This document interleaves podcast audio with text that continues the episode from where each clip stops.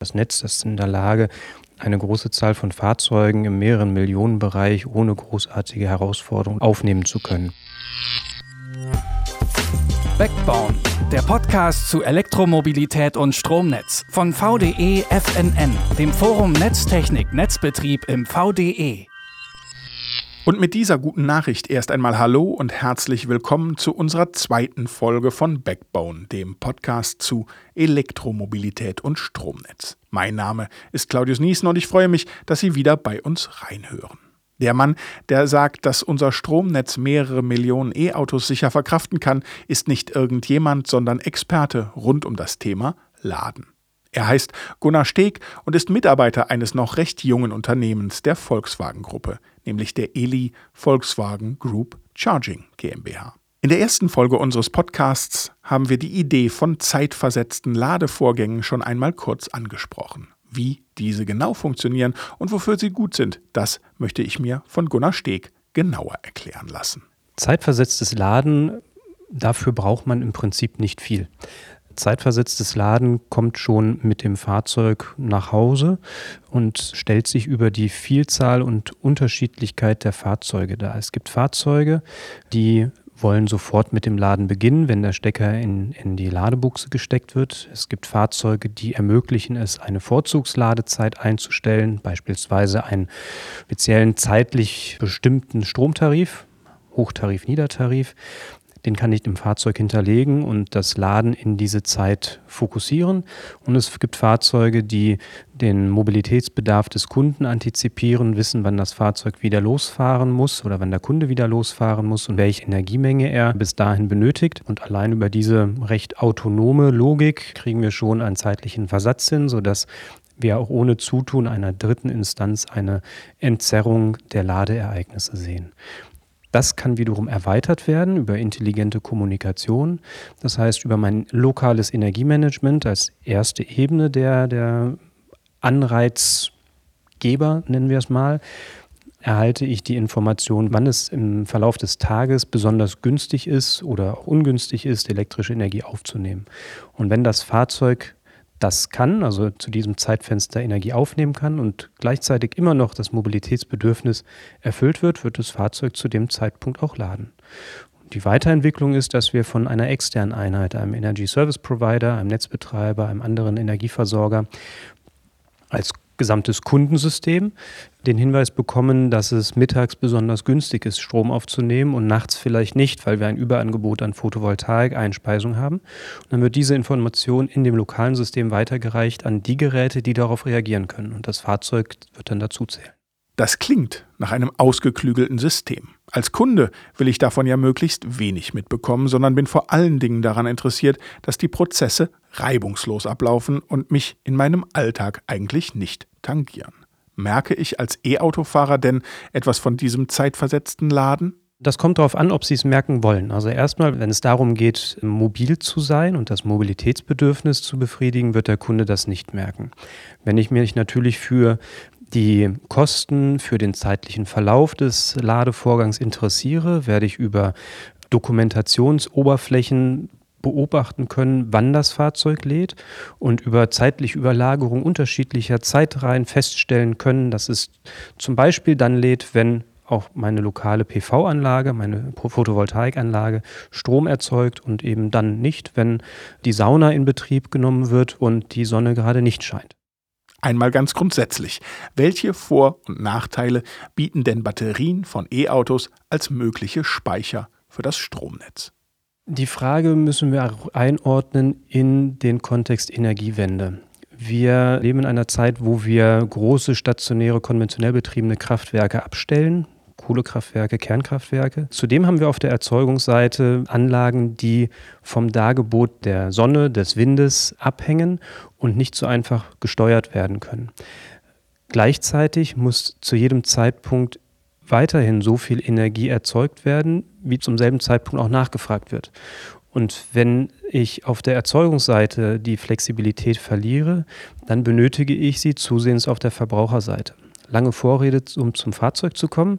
Mit dem Elektrofahrzeug bekommen wir eine Komponente in großer Stückzahl in die Verteilnetze integriert, die die Eigenschaft hat, eben die Leistungsaufnahme zeitlich verlagern zu können, aber perspektivisch auch im Grundsatz in der Lage ist, gespeicherte Energie dem Netz auch wieder zur Verfügung zu stellen und dann erneut wieder aufzunehmen, bevor ich wieder losfahre. Das Ganze geht nicht über Nacht und nicht ohne Mehraufwand. Dessen sind wir uns bewusst, aber wenn wir die Flexibilität benötigen, sagen wir es so, bieten Elektrofahrzeuge eine Möglichkeit.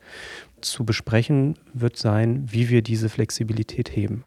Für mich hört sich das nach einer smarten Lösung für ein viel diskutiertes Problem an. Aber ich bin kein Ingenieur und so frage ich mich technisch und auch vom Zeitraum her gesehen, wann könnten wir in Deutschland soweit sein, dass man über solch eine Einbindung von E-Auto-Batterien ins Stromnetz nachdenken kann. Die Grundlagen schaffen wir genau jetzt. Und es werden Fahrzeuge auf den Markt kommen, die über eine intelligente Kommunikationsanbindung sich mit dem vorgelagerten System austauschen und eben das Ladeverhalten schon beeinflussen können oder ausrichten können an externen Informationen. Das berücksichtigt im ersten Schritt noch nicht das Rückspeisen, das Entladen. Die Algorithmik, die Programme, die dort hinterlegt sind, sind jedoch so gestaltet, dass ein Entladen nahtlos eingebaut ergänzt werden kann, wenn die Technik der Fahrzeuge das ermöglicht. Insofern sind wir darauf vorbereitet und wenn wir die regulatorischen als auch monetären Rahmenbedingungen und die technischen Voraussetzungen geschaffen haben, werden wir es recht zeitnah und damit schätze ich mal ab in Richtung 2024, 2025 auch solche Funktionen realisieren können. Jetzt stelle ich mir vielleicht auch ein wenig naiv vor, so wie beim Handy, je mehr Ladezyklen ich verbraucht habe, desto schneller wird mein Akku leer. Das heißt doch für mich als E-Auto-Besitzer, dass das nicht nur Vorteile mit sich bringt, wenn ich meine Batterie als Speicher dem Stromnetz zur Verfügung stelle, oder? Wir beschreiben das, diese Funktionalität nüchtern als Option mit Nebenwirkungen, sagen wir so. Ja? Und, die, Randbedingungen, wie Sie gerade beschrieben haben oder adressiert haben, als zusätzliche Alterung, die gilt es genau zu wägen.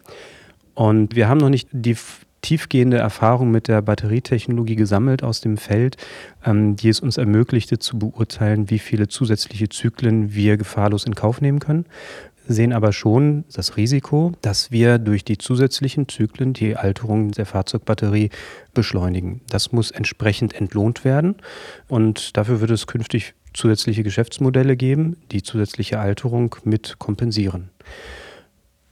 Vielleicht kommen wir noch weiter nach vorne geblickt in eine Situation, wo zusätzliche Zyklen nicht die entscheidende Rolle spielen werden, sondern eher das Thema kalendarische Alterung deterministisch sein wird, also Lebensdauer begrenzend sein wird.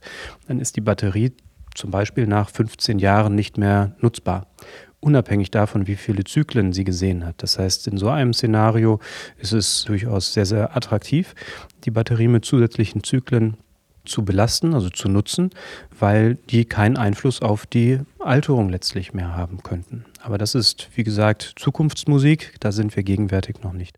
Aber einen kleinen Markt für ausgediente E-Auto-Batterien gibt es doch schon. Zumindest habe ich von ausrangierten Batterien gelesen, die als Energiespeicher im Stromnetz, also in einer Art Batteriepark, ein zweites Leben haben.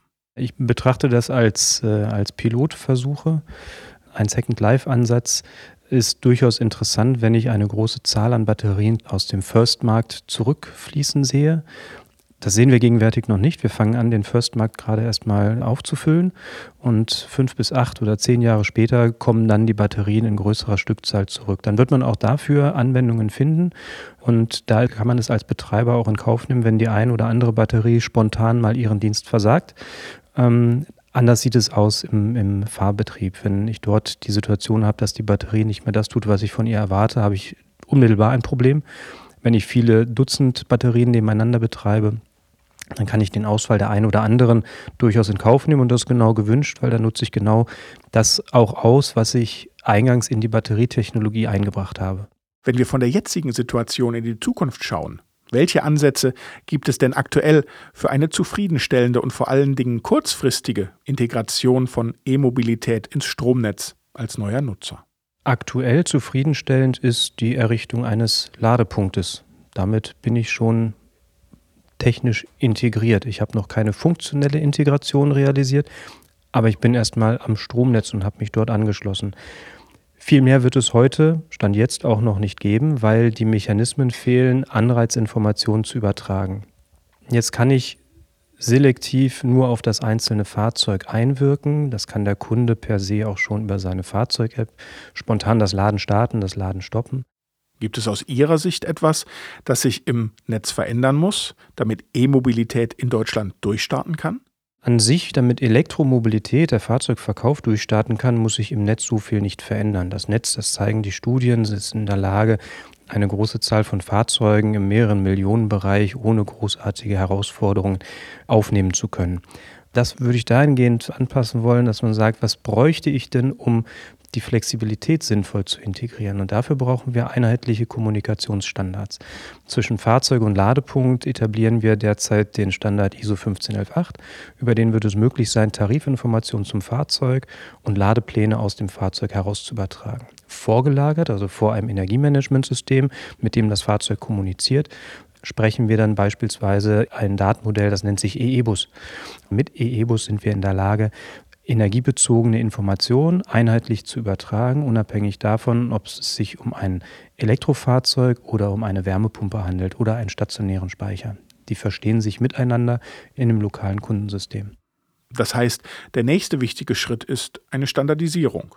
Die Standardisierung kann genau auch das Ergebnis sein, dass wir uns in Projekten, Piloten dazu committen, eine, einen gewissen Vorstandard zu verwenden, mit der Absicht, dies dann zu einem Standard weiterzuentwickeln, um eben auch beschleunigt Funktionen erleben zu können.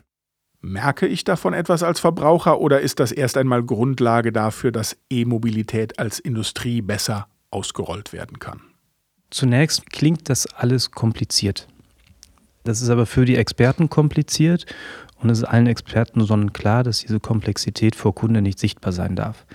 Für den Kunden sieht das Ganze so aus, dass er sein Mobilitätsbedürfnis artikuliert über eine Abfahrtszeit und eine Reichweite und dann vielleicht noch initial bei seinem Energiemanagementsystem sein Mindset hinterlegt, in der Form, als dass er sagt, ich möchte nur erneuerbare Energie nutzen. Ich möchte immer den günstigsten Preis nehmen.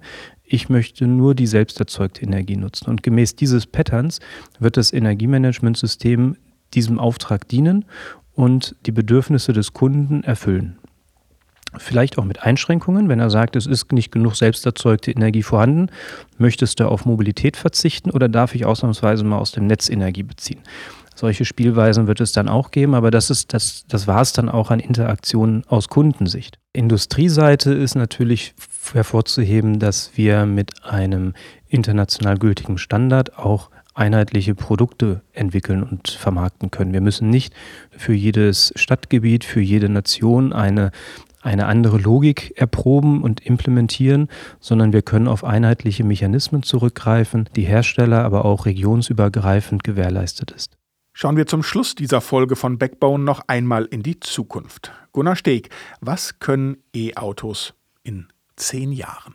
In erster Linie werden E-Autos auch in zehn Jahren Kunden von A nach B bringen. Und im zweiten werden E-Autos noch besser dazu beitragen können, dass sie eben im Netz nicht auffallen. Also sie werden das Netz adäquat unterstützen. Ob und in welchem Maße sie dann auch entladen, also ein, ein Zurückspeisen realisieren werden, werden die nächsten Jahre letztlich zeigen, wie sich regulatorische Fragen weiterentwickeln. Aber ich bin fest davon überzeugt, dass wir in zehn Jahren nicht darüber diskutieren werden, welche Risiken und Nebenwirkungen Elektromobilität nun mit sich bringt, sondern wie wir die Chancen noch besser werden nutzen können sagt Gunnar Steg, der bei der Eli Volkswagen Group Charging GmbH die Aspekte rund um das Laden von Elektroautos besonders im Blick behält. Und wenn wir, wie in dieser Ausgabe, nach der Weiterentwicklung der Ladeprozesse fragen, dann stellt sich natürlich auch die Frage nach dem Ort der Ladevorgänge. Sprich, wie und wo lade ich meinen Stromer und wie ist das in Wohngebieten mit Mehrfamilienhäusern? Dazu habe ich mir in der dritten und nächsten Ausgabe von Backbone mit Giesbert Schwarzkopf einen Gesprächspartner gesucht, der eigentlich im Immobilienbereich unterwegs ist. Wie wichtig aber genau hier ein langfristiges Mit- und Umdenken für das Stromnetz und die Elektromobilität ist und warum man Giesbert Schwarzkopf da durchaus einen Vorreiter nennen darf, das gibt es in unserer dritten Ausgabe von Backbone zu hören. Und wenn Sie jetzt Lust bekommen haben und noch nicht zu unseren Abonnenten zählen, dann dann laden Sie uns doch einfach in Ihre Podcast-App Ihres Vertrauens. Egal ob bei Spotify, bei Deezer, bei Google oder Apple Podcasts, Sie können uns überall hören und abonnieren. Mein Name ist Claudius Niesen und ich sage vielen Dank fürs Reinhören. Tschüss und bis zum nächsten Mal. Backbone, der Podcast zu Elektromobilität und Stromnetz von VDE FNN, dem Forum Netztechnik Netzbetrieb im VDE.